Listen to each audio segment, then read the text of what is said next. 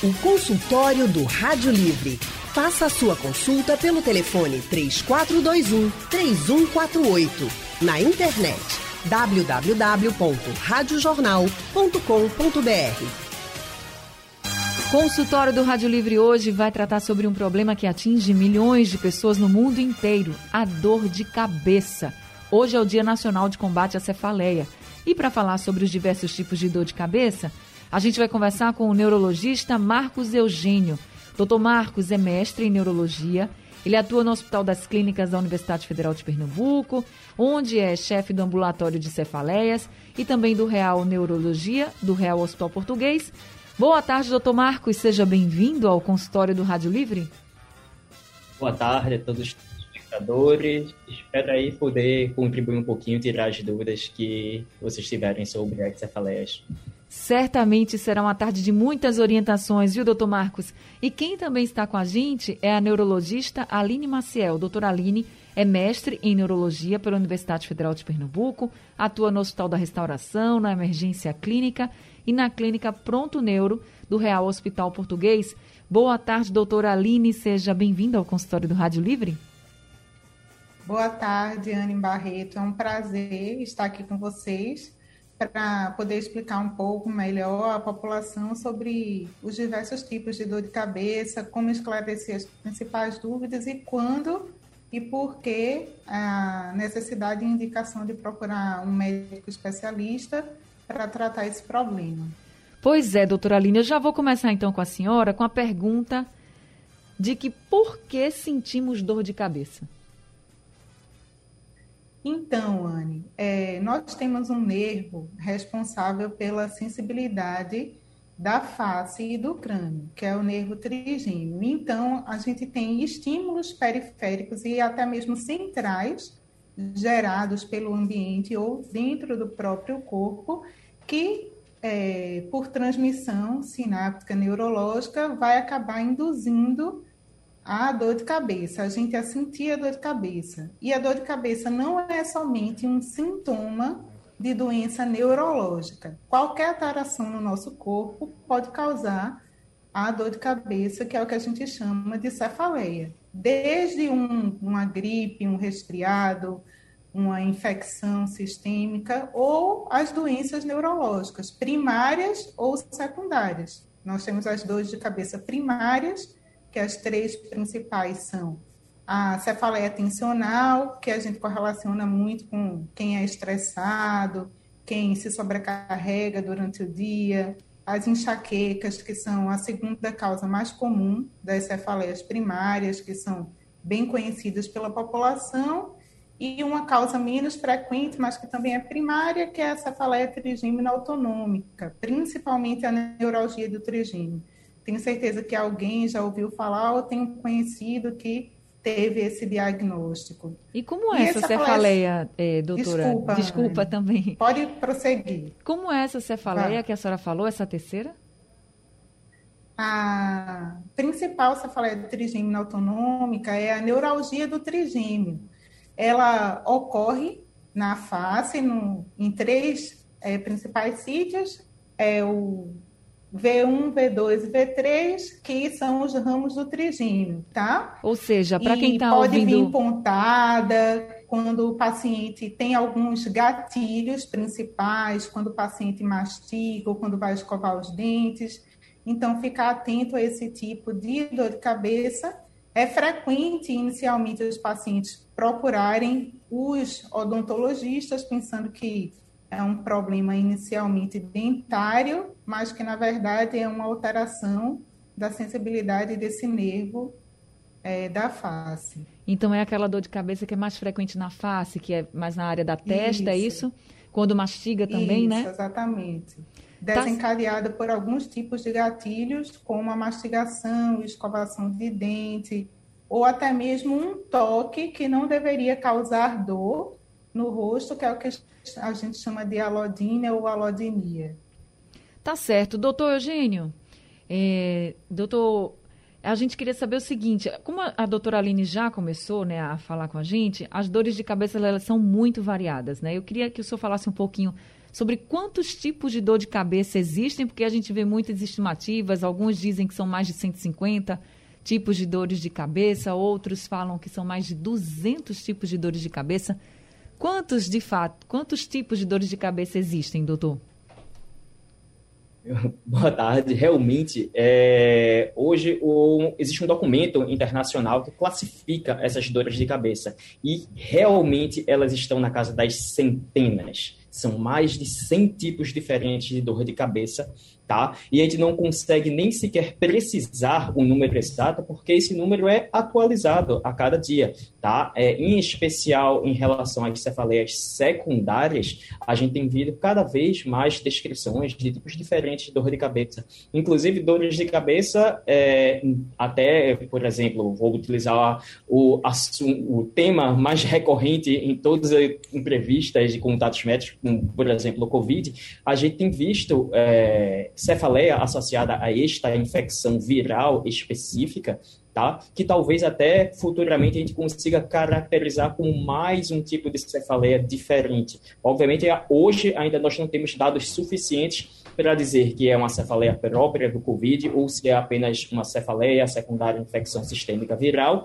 porém as pesquisas estão se encaminhando nesse sentido. Então, o número realmente é muito mutável, é, é, crescente com o passar do tempo, com o passar das pesquisas, mas já vai na casa das centenas. Importante lembrar que algumas dessas cefaleias são bem raras. Tá? As mais comuns foram justamente essas, as que a Aline comentou, em especial a cefaleia tipo tensão e a migrânia, que é a famosa enxaqueca, tá? Elas constituem, inclusive, a segunda e terceira doença mais comuns do mundo, só perdem para a cara e do dente, né? Então, para você ver, ter a noção do quanto isso pode afetar a população.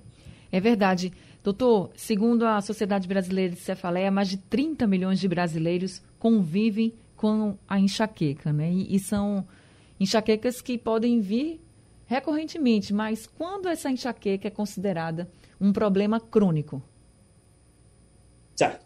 É, por definição neurológica, a gente vai chamar uma enxaqueca de crônica quando a pessoa vai ter mais de 50% do seu tempo durante um mês com dor de cabeça. Ou seja, nos últimos três meses, eu vou ter mais do que 15 dias de dor por mês.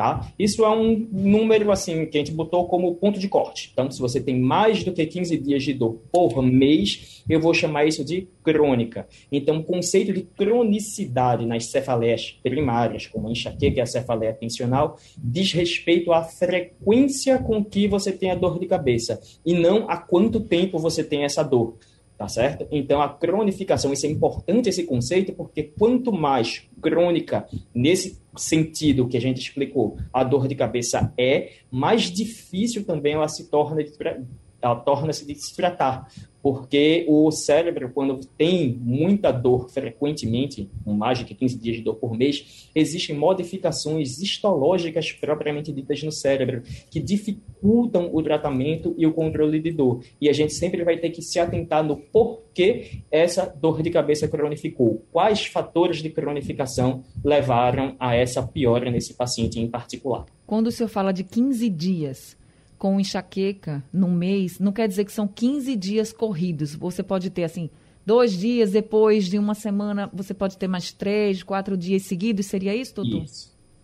Exatamente. É, inclusive, nós utilizamos um, como instrumento para avaliação de nossos pacientes durante o segmento do tratamento o chamado diário de cefaleias, porque muitas vezes a nossa memória nos trai a gente sempre tende a lembrar daquelas dores de cabeça mais intensas, mais fortes, que são as que mais marcam a gente mesmo.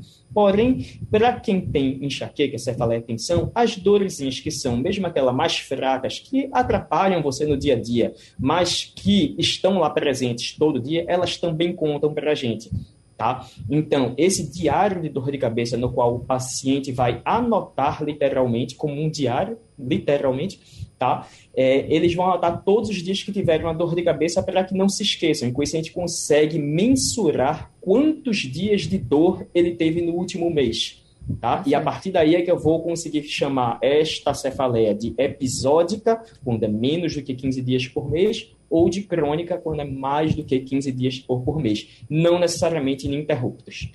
Tá certo, gente. Vou para o intervalo agora. Na volta, a gente continua o nosso consultório, conversando com a doutora Aline, conversando também com o doutor Marcos Eugênio. E você, tem muita dor de cabeça? Está tendo dor de cabeça agora com mais frequência? Tem enxaqueca, não sabe o que fazer? Quer uma orientação? Então participa com a gente. Você pode mandar suas perguntas pelo painel interativo, é só entrar no site da Rádio Jornal ou no aplicativo da Rádio Jornal, que você vai ver lá o painel interativo. Também tem o nosso WhatsApp. O número é o 9 9147 8520, que você pode mandar sua mensagem de áudio, por exemplo, e eu solto aqui para que os doutores possam ouvir. E se você quiser conversar ao vivo com o doutor Marcos ou com a doutora Aline, é só ligar aqui para o telefone da Rádio Jornal. Val já está esperando a sua ligação, que você consegue se consultar com os especialistas de hoje, tá certo? E quem está conversando com a gente é a neurologista Aline Maciel e também o médico neurologista Dr. Marcos Eugênio. Ao telefone já temos ouvinte, o Andrade de Rio Doce é quem está com a gente. Andrade, boa tarde para você, seja bem-vindo ao consultório do Rádio Livre. Boa tarde, querida Anne Barreto. Satisfação enorme mais uma vez participar desse programa de excelente qualidade. Satisfação toda nossa. Para toda a população. É, doutor Marcos Eugênio, boa tarde. Doutora Aline Maciel, boa tarde. Boa tarde. Queridos, há algum tempo atrás, a nossa querida e saudosa Graça Araújo foi acometida de um, se eu não me engano, de um AVC hemorrágico. Isso. E aí me veio a dúvida. A dor de cabeça intensa pode ser um sintoma marcante desse tipo de mal súbito? Primeira pergunta. E outra, pessoas que raramente têm dor de cabeça, que é o meu caso. Eu raramente, dificilmente tenho uma dor de cabeça. É preocupante isso? Obrigado. Então vamos começar com o doutor Marcos. Essa questão da dor de cabeça como sintoma de AVC ou de outros problemas. É aquele, né, naquele caso, doutor, de que a dor de cabeça é bastante preocupante? Sim, é, realmente foi uma tragédia o que aconteceu com infelizmente com a Graça Araújo. É, a cefaleia, ela é um sintoma extremamente comum, como a gente já comentou, tá? Porém, nós temos que ficar atentos em relação aos sinais de alerta da, dessa cefaleia que possam significar alguma que na verdade a cefaleia não seja uma cefaleia primária, não seja uma cefaleia, digamos, benigna. Tá? Então, talvez o principal sintoma, o principal sinal de alerta seja justamente esse que o ouvinte falou, de uma cefaleia súbita, explosiva, que atinge o máximo da intensidade em menos de um minuto, que é a chamada cefaleia emprovoada. O nome até diz como se fosse algo, um trovão que bateu na cabeça do paciente. É descrita muitas vezes como a pior dor de cabeça que o paciente vai sentir na vida. Realmente, esse tipo de dor de cabeça chama a atenção, é um sinal de alerta de que você deva procurar é, realmente uh, um serviço de urgência e emergência para ser avaliado por um clínico ou por um neurologista. Tá? Outros sinais de alerta que temos que ficar atentos para dor de cabeça que possa ser algo mais sério.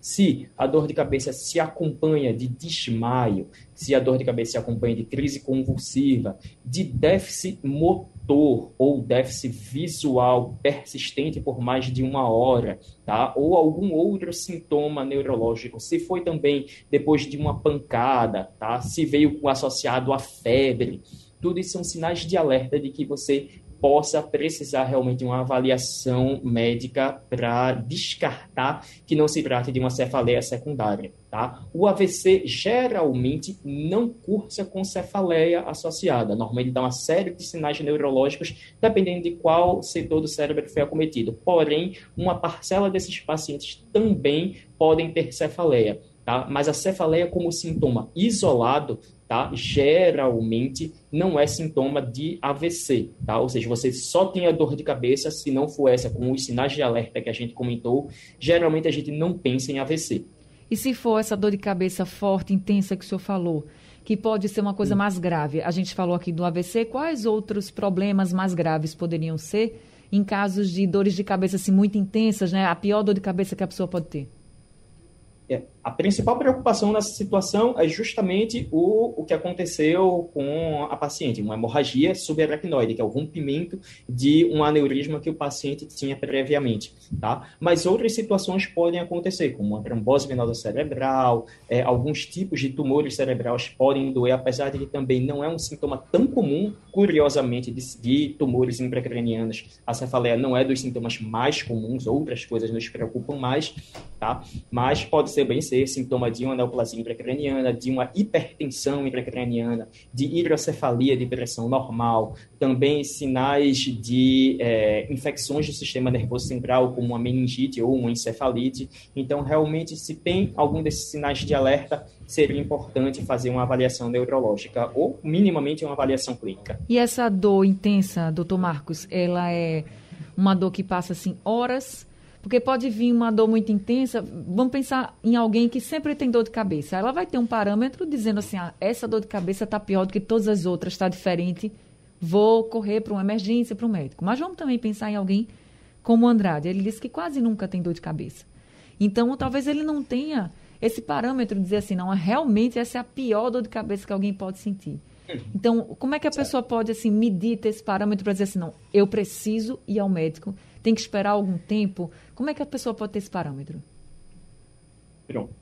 É, como justamente ele não tem essa dor de cabeça frequente, então o esperado sempre é que o paciente mantenha o seu padrão de dores de cabeça. Sempre que houver também uma mudança de padrão, ou seja, o paciente nunca tem dor de cabeça e de repente ele passou a ter uma cefaleia que está persistente, mas muito mais forte do que o habitual que ele já teve, tá? Durou mais do que 72 horas, não foi, está refratária à analgesia, tá? Já merece uma investigação. Teve algum daqueles sinais de alerta que eu comentei anteriormente, merece uma avaliação também. Tá? Se a pessoa... Então, pacientes que geralmente não têm dor de cabeça e passam a ter uma dor de cabeça diferente até do que aquelas que ele geralmente, mesmo que raramente tinha, já merecem uma avaliação. A cefaleia fora de seu padrão habitual. Se a pessoa, por exemplo, não consegue trabalhar, não consegue fazer as coisas habituais de casa, assim, porque está com essa dor de cabeça muito intensa, também merece esse olhar mais criterioso, né, doutor?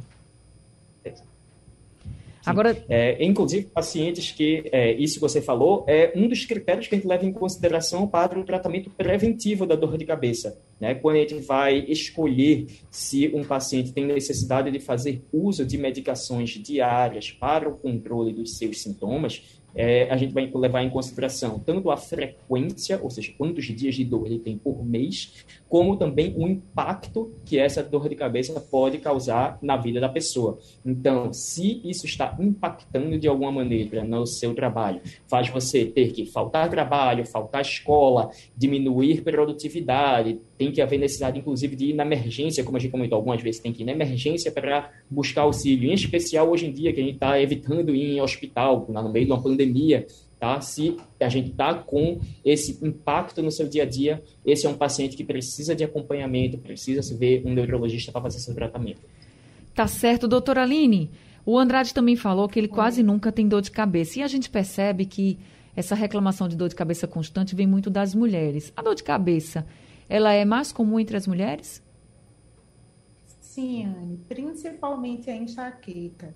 A gente tem em torno de uma média de três a quatro mulheres para um homem com enxaqueca.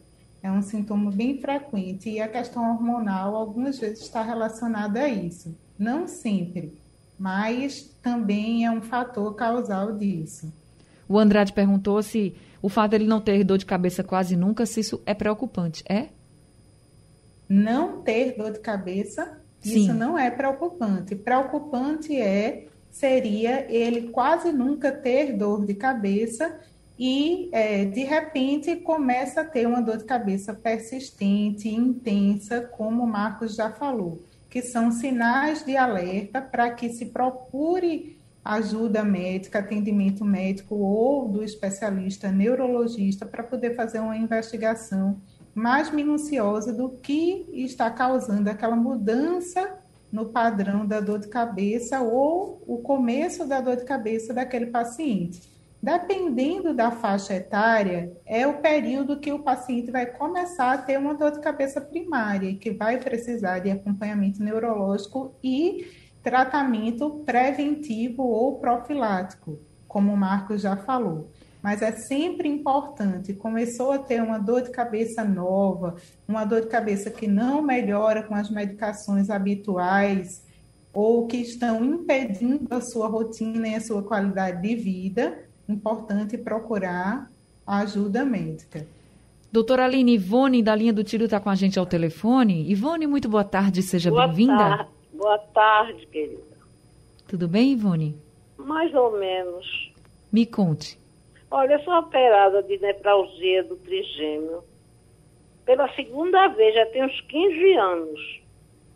Mas eu sinto dor, não é dor de cabeça, é dor no couro cabeludo, do, do lado da face, do lado da cirurgia. Tem hora que eu não posso comer, não posso falar, me incomoda. Às vezes eu deixo de sair, de ir para casa de uma pessoa, porque eu tenho, a comida cai da minha boca, eu não tenho força no, assim na mandíbula para mastigar. Sim. Deixa eu passar aqui então para a doutora Aline. Doutora Aline, a senhora pode ajudar a Ivone? Sim, Anne, vamos tentar. Ô, dona Ivone, a senhora sabe qual foi o tipo de cirurgia que a senhora fez para o tratamento da neuralgia do trigêmeo? Eu não estou lhe ouvindo. A senhora está ouvindo? A senhora... Agora, você estou. É, doutora Aline está perguntando se a senhora sabe o tipo de cirurgia que a senhora fez. Eu fiz aquela do balãozinho. Ouviu, doutora Aline? É a do balãozinho, ela está Escutei. Você está me escutando, Ivone, agora? O quê? Você está me ouvindo? Eu não estou entendendo, não estou ouvindo direito. Fale, doutora, doutora, doutora Aline, fale que eu passo aqui para ela. Pronto, Anne, veja só. A neuralgia do trigêmeo, ela pode ser primária ou ela pode ser secundária. Ele é um nervo que passa muito próximo das estruturas vasculares dentro da cabeça. E às vezes o fluxo de sangue, a pulsação da artéria pela qual ele passa próximo, causa irritação nesse nervo e leva a sintomas como o da neuralgia do trigêmeo, como eu já comentei no começo da nossa conversa. E existem alguns tratamentos cirúrgicos para isso, que é para você colocar o balão ou para você distanciar esse nervo das estruturas vasculares, diminuindo é, esse estímulo doloroso tá? Eu não sei qual foi a técnica aplicada em Dona Ivone. E, em último caso, a gente faz é, a ablação daquele nervo, deixa que aquele nervo pare de funcionar, para que o paciente pare de sentir dor. Mas, independente da técnica que foi aplicada nela, se ela continua tendo algum tipo de dor, seja secundária, ou seja, causada pela incisão da cirurgia ou algo que aconteceu no trajeto da cirurgia, ou se ou não foi bem sucedida, ela continua tendo dor de cabeça, a gente também tem o tratamento medicamentoso, que é com remédios para esse tipo de dor, que ela provavelmente deveria ter continuado a fazer uso. Então, é importante que ela retorne no neurocirurgião que fez a cirurgia ou que procure um acompanhamento de um neurologista clínico para a gente poder ver o que foi que houve e ajudá-la a ficar o máximo possível sem dor. Tá certo, tá respondido então, doutora Aline. Pelo nosso WhatsApp, o Ademir Vicente mandou um áudio para a gente. Eu vou colocar aqui para que os doutores possam ouvir. Boa tarde, Anne. Boa tarde, doutores. Eu queria saber que eu durmo à noite e acordo, durmo sono bem, mas me acordo com a dor em cima da cabeça. O que pode ser isso, doutor? Obrigado. Então, ele fala dessa questão de acordar com uma dor de cabeça, doutora Aline. E aí, a gente até recebeu aqui uma mensagem da Raquel Soares, que é fisioterapeuta do sono, e ela disse que muita gente chega lá no consultório dela falando dessa cefaleia matinal. O que, que pode ser, doutora Aline? É, existem várias opções é, de isso acontecer, Anne. É, às vezes o paciente não dorme bem, não consegue relaxar, não tem um sono reparador. E um dos principais gatilhos para desencadear as cefaleias crônicas é justamente a privação de sono. Algumas vezes, esse tipo de paciente tem a apneia obstrutiva do sono, que é outro fator que também impede que o paciente tenha um bom sono e acorde com dor de cabeça. E outra opção, que também é mais frequente, é a posição que esse paciente está dormindo. Se a posição que ele dorme está causando alguma contratura muscular, que está levando aquela musculatura da região ficar mais rígida, mais tensionada e causando esse tipo de dor de cabeça. Mas é nesse caso também nesse caso para o paciente qual o tempo e se é todo dia que ele tem esse tipo de dor de cabeça para a gente poder caracterizar melhor e ver qual das opções seria a resposta para o caso do ouvinte. Doutora Aline, nesse caso que a senhora falou de dormir e a posição não ser tão boa, seria uma dor de cabeça ou o que as pessoas chamam de dor na cabeça? Na verdade, é uma dor de cabeça, de fato, porque aquela musculatura vai servir como um estímulo periférico para que o cérebro entenda que está doendo aquela região, entendeu?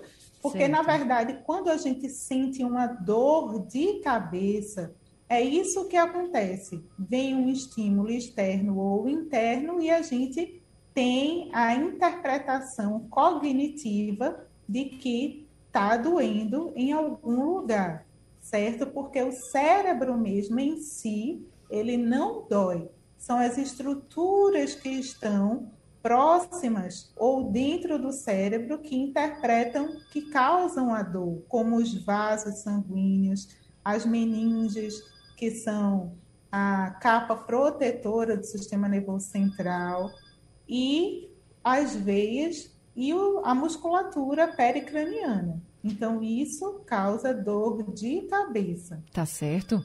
Agora a gente tem uma pergunta aqui para o doutor Marcos, é do Wellington Marques. Ele está perguntando, doutor Marcos, se quem usa medicamento controlado tem mais chance de ter dores de cabeça. Bom, boa tarde, Wellington. É, primeiramente, assim, remédio controlado, tá certo? Assim, é um termo vago, na verdade. Eu vou aproveitar a deixa, a, vou acho que o que ele quis dizer são é, medicações para tratamento de doenças psiquiátricas. Então, é, vou fazer um parêntese justamente para pontuar a questão da associação de algumas comorbidades com a dor de cabeça. Então, é como se fosse uma via de mão dupla.